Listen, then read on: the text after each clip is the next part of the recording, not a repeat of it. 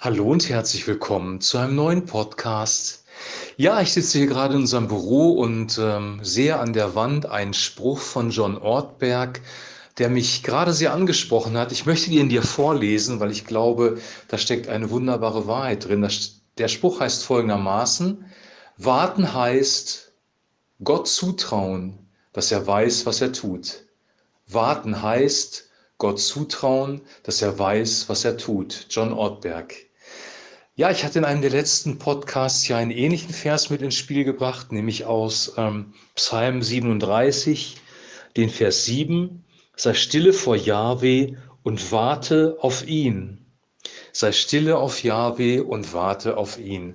Also auf Gott zu warten ist ein sehr, sehr wichtiges Kriterium des christlichen Glaubens. Und ähm, es gibt viele positive Beispiele in der Bibel. Jesus zum Beispiel ähm, hat seinen Jüngern mitgeteilt, dass er nichts tut, es sei denn, er sieht es den Vater tun. Das heißt, auch Jesus hat Zeit in der Stille verbracht. Er hat auf Gott gewartet. Er hat darauf gewartet, Impulse vom Vater zu bekommen. Und wenn er gesehen hat, was der Vater tut oder tun will, hat er es dann auch getan. Er hat gelebt in der Abhängigkeit von Gott, dem Vater. Und warten, harren gehörte mit zu dieser Abhängigkeit, zu dieser Beziehung zu Gott. Wir leben in einer Instant-Gesellschaft ähm, und in dieser Instant-Gesellschaft muss alles sofort gehen.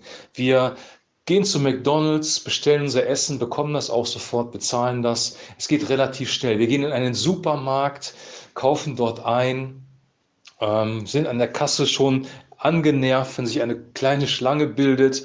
Wir wollen immer alles sofort erledigt haben. Und auch Probleme in unserem Leben möchten wir gerne sofort erledigt haben. Wir sind geprägt von einer Kultur des sofort haben wollens. Und das kann ein großes Problem werden, wenn Probleme länger andauern und wenn unsere Geduld auf die Probe gestellt wird. Geduld ist nicht so die Stärke in der westlichen Welt. Geduld würde man eher so ja, im asiatischen Raum ähm, verorten. Da sind die Menschen geduldiger, langmütiger im Umgang mit, mit Problemen, mit Nöten. Aber wir sind in einen hektischen Lebensstil reingeraten in der westlichen Welt, der uns auch teilweise sogar krank macht. Das Arbeitstempo ist in den letzten 30, 40 Jahren gestiegen. Ähm, wir müssen mit immer weniger Personal, immer mehr Arbeit leisten. Ich weiß, wovon ich spreche, weil ich selber im Einzelhandel in einer Führungsposition war und wir immer weniger Mitarbeiter hatten. Wir selber werden immer mehr herausgefordert durch den Job. Arbeitsverdichtung nennt sich das. Und ähm, es muss alles funktionieren. Wir merken jetzt durch die weltweite Krise, die wir gerade haben, auch im wirtschaftlichen Bereich, dass zum Beispiel Lieferketten unterbrochen werden, dass wir unsere Autos ja nicht mehr ausliefern können, weil uns die Chips aus ähm, Asien fehlen, dass plötzlich etwas nicht mehr funktioniert und wir warten müssen. Früher gab es eine Lagerhaltung, da wusste man, ich muss vorsorgen, ich muss etwas zurücklegen, damit ich auch meine Arbeitsabläufe gestalten kann.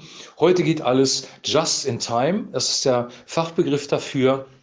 Das heißt, das Lager für die Firmen ist eigentlich der, äh, das Schiff auf dem Wasser, das die die Waren transportiert. Also Lagerraum wird eingespart, weil wir Geld einsparen wollen und keinen Lagerraum zur Verfügung stehen wollen. Deswegen nutzen wir Schiffscontainer als Lagerraum und wenn dann das Schiff Verspätung hat, bekommen wir unsere Waren später. Unsere ganze Gesellschaft ist aufgebaut darauf, dass alles sofort funktioniert. Und wenn du dein Leben so aufgebaut hast, dass alles sofort funktionieren muss, damit dein Leben reibungslos abläuft, dann ist etwas falsch, etwas schräg gelaufen, weil das ist nicht das Leben, wie Gott sich das gedacht hat. Warten, harren, Geduld zu haben, ist eine Eigenschaft, die wir sehr oft in der Bibel finden. Abraham musste auf seinen Sohn warten. Gott ist zu ihm gekommen, hat ihm einen Sohn versprochen, hat gesagt, ich komme in einem Jahr wieder. Er musste warten, er musste Glauben investieren. Das Volk Israel musste Glauben investieren, dass es wirklich von Gott in das verheißene Land geführt wird. Die Jünger mussten Glauben investieren, dass wirklich der Heilige Geist in Jerusalem zu Pfingsten auf sie herabkommt. Sie mussten darauf warten. Jesus sagt, geht nach Jerusalem und wartet dort auf die Verheißung des Vaters. Warten, harren ist ein ganz, ganz wichtiges Attribut im Reich Gottes. Und ich glaube, dass es wichtig ist, dass wir das wieder lernen. Wir kennen die Geschichte von Martha und Maria. Jesus und seine Jünger waren bei Martha und Maria zu Besuch im Haus und es wurde ein Essen vorbereitet und Martha war aktiv und hat sich um die Versorgung der Gäste gekümmert und Maria hat sich einfach zu den Füßen von Jesus niedergesetzt und seinen Worten zugehört. Und dann Maria war, Maria, Martha war natürlich sauer, dass ihre Schwester ihr nicht geholfen hat und spricht Jesus auch darauf an und dann sagt Jesus, Maria hat das gute Teil gewählt, das nicht von ihr genommen werden soll. Warten, auf Gott zu hören. Und jetzt möchte ich einen Sprung machen in deine und in meine Gebetszeit, auch in meine, weil mich das persönlich auch betrifft, weil ich auch kein geduldiger Mensch bin. Ich erwische mich sehr oft dabei, dass ich in meiner Gebetszeit Gott meine Anliegen hingebe, dass ich auch die Bibel lese, dass ich auch vielleicht Gebete bete, ja, das, das mache ich schon, das mache ich auch jeden Tag. Aber sehr, sehr selten habe ich Zeiten, wo ich einfach nur da bin und höre, was Gott eigentlich sagen möchte, was er mir nicht zu sagen hat. Wenn du mit einem Freund zusammen bist oder mit deinem Ehepartner vielleicht, dann ist es doch auch eigentlich total schräg, wenn du die ganze Zeit nur von dir erzählst. Wenn du deine ganzen Anliegen, die du hast, dem anderen mitteilst, wenn du deinem Ehepartner sagst, was er alles für dich noch tun soll, aber nie darauf hörst, was er dir eigentlich zu sagen hat. Kommunikation, Gebet ist bei uns sehr, sehr oft nur auf einen bestimmten Bereich fokussiert, nämlich auf den Bereich, was wir sagen. Gebet bedeutet, ich spreche zu Gott und ich bitte ihn darum, dass er meine Anliegen, die ich habe, die auch berechtigt sind, erfüllt dein Reich komme, dein Wille geschehe, aber dann kommt auch gleich so unser tägliches Brot, gib uns heute, vergib uns unsere Schuld. Wir haben Anliegen und die Anliegen dürfen wir auch Gott bringen, das ist berechtigt. Aber Gebet bedeutet eben auch von Gott zu hören, darauf zu vertrauen, dass er weiß, was er tut, wenn er nicht sofort spricht. Warten heißt Gott zutrauen, dass er weiß, was er tut. Das ist der Vers von oder der Spruch von John Ortberg. Wartest du auf Gott? Wartest du auf sein Reden? Verbringst du vielleicht auch eine Zeit in der Stille? Wir sprechen zwar von stiller Zeit, aber in Wirklichkeit ist unsere stille Zeit doch sehr oft eine Zeit, in der wir sprechen oder singen oder Bibel lesen oder aktiv sind zumindest. Es ist doch in Wirklichkeit gar keine stille Zeit, wenn wir ehrlich sind. Wartest du auf Gott? dass er durch dein Wort, durch seinen Heiligen Geist zu dir spricht? Sagst du vielleicht auch mal, hier bin ich Herr, was möchtest du mir eigentlich sagen heute Morgen? Oder heute Abend, je nachdem, wann du deine Gebetszeit hast?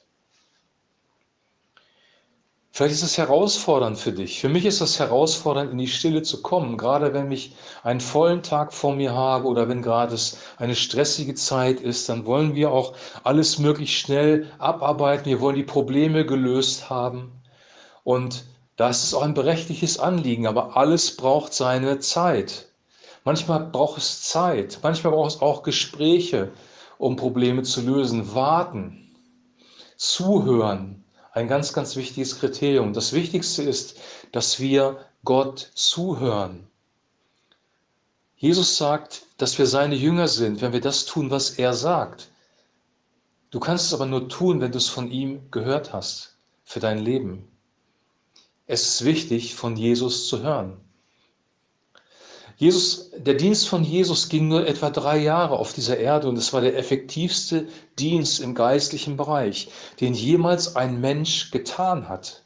Nun war Jesus Gottes Sohn, aber was war das Geheimnis seines Erfolges? Was war das Geheimnis, dass er die Herzen der Menschen berührt hat? Was war sein Geheimnis, dass er die Kraft hatte, dämonisch Belastete freizusetzen, Kranke zu heilen? Was war sein Geheimnis?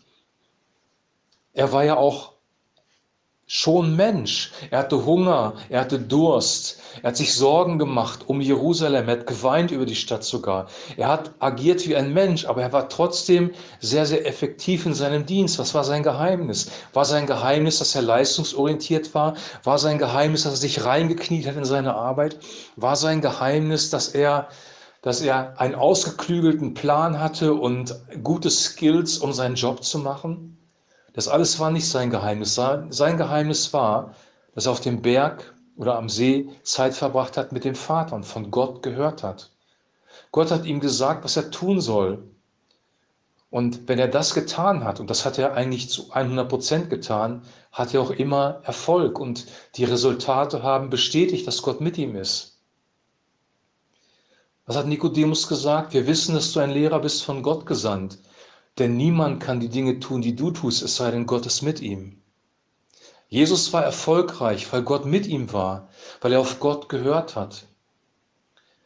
Erfolg und Entspannung muss man nicht trennen. Erfolg und Entspannung können zusammengehören, wenn wir auf Gott hören und wenn wir das Richtige tun, Zeit mit ihm verbringen, auf ihn warten, bis er spricht. Früh am Morgen manchmal, vor Sonnenaufgang, wenn es noch dunkel ist, so sagt es, so beschreibt es der Psalmist, ich habe auf dich gewartet, wie der Wächter auf den Morgen. Bist du bereit, auf Gott zu warten? Bin ich bereit, auf Gott zu warten? Ich finde, das ist eine mega Herausforderung für uns Christen, die wir in der westlichen Welt leben, zu warten. Aber es ist eine große Belohnung im Warten auf den Herrn. Ich möchte diesen Vers nochmal vorlesen, weil dieser Vers ist wirklich wichtig. Psalm 37, Vers 7. Sei stille vor Jahwe und warte auf ihn. Und der zweite Teil der ist auch gesund für uns. Entrüste dich nicht über den, dem es gut geht. Das ist wahrscheinlich dein Feind gemeint, der seinen Mutwillen treibt. Steh ab vom Zorn und lass den Grimm. Entrüste dich nicht, damit du nicht Unrecht tust. Wenn wir in Hektik, in Stress sind, dann tun wir Unrecht, dann sagen wir unbedachte Dinge. Wenn wir in der Ruhe sind, abwarten, auf Gott hören, dann werden wir die richtigen Dinge sagen und die Ergebnisse werden bessere sein. Ich wünsche jetzt dir und ich wünsche jetzt mir, dass wir lernen, diese stille Zeit mit Gott wirklich als stille Zeit zu haben, seine Stimme zu hören. Ich wünsche dir, dass der Heilige Geist und das Wort Gottes zu dir sprechen, dass du wirklich von Gott hörst, was du tun sollst und dass deine Seele in dieser Zeit, in der wir jetzt leben, zur Ruhe kommt. Wir gehen jetzt auf Weihnachten zu und wie wunderbar wäre es doch, wenn unsere Seelen jetzt in dieser Zeit vor Weihnachten, trotz aller steigenden Inzidenzen, zur Ruhe kommen würde, weil wir auf Gott warten können.